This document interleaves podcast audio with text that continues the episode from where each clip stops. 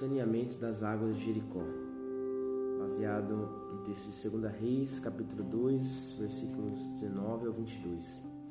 Um dos principais clamores de populações em grandes cidades ou com pouca infraestrutura diz respeito à disponibilidade e à qualidade da água. Quase em todos os lugares, ou não há água alguma, ou a água existente é de pouca qualidade. O que vemos nesse texto é exatamente isso. Existia água disponível para a população porém a qualidade era péssima. Podemos citar algumas possibilidades que tornaram essa água não potável.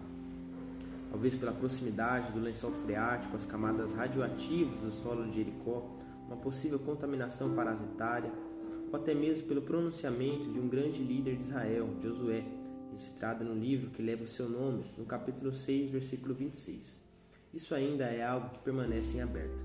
Porém, Olhando para o texto, vemos um pedido de ajuda dos homens daquela cidade.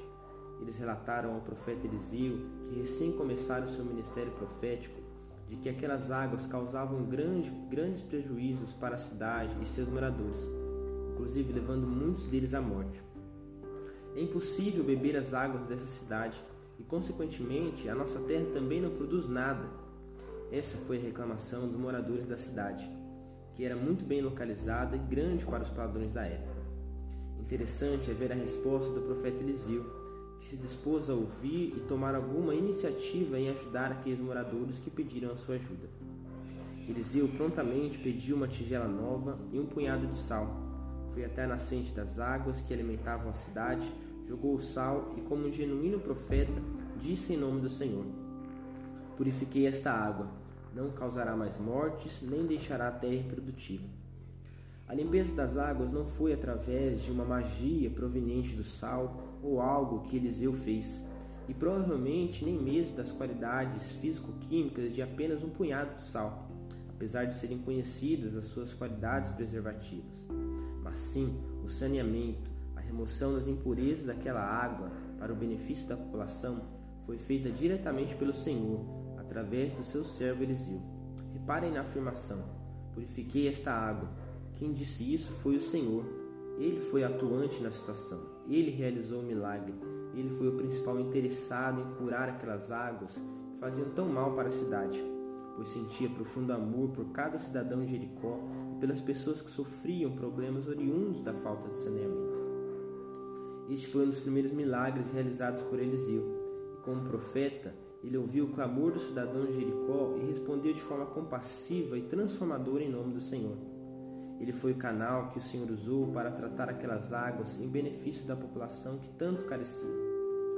Podemos aprender nesse texto que Deus, como Criador e Senhor sobre a sua criação, a saber, a humanidade e toda a natureza, se interessa pelo bem dela, trabalhou e tem trabalhado para a sua preservação. Como vemos no texto, Deus, através de Eliseu, interveio em uma situação de calamidade e saúde pública para trazer saneamento básico a uma cidade que precisava. Vemos também o papel preponderante do profeta, que não ignorou os pedidos dos cidadãos de Jericó, mas respondeu a uma necessidade latente do contexto onde ele estava. Portanto, se Deus se interessa pela sua criação, pela saúde dos rios, das águas urbanas, por que nós, a sua igreja hoje, não se interessaria?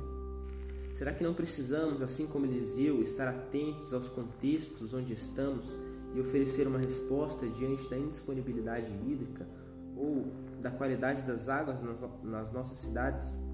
A resposta diante desse texto é clara: sim, devemos nos preocupar e sermos agentes de transformação onde nós estamos, ouvindo os clamores das pessoas que sofrem e da situação dos rios e das águas urbanas. Senhor, nosso Pai, te louvamos pela beleza e pela abundância da sua criação. Pedimos perdão pela falta de zelo e pela negligência para com ela. Que possamos estar atentos aos clamores daqueles que sofrem pela falta de água de boa qualidade. Que, direcionados e orientados pelo Senhor, nós possamos dar alguma resposta a esse problema das nossas cidades e ser agentes de transformação para a tua glória.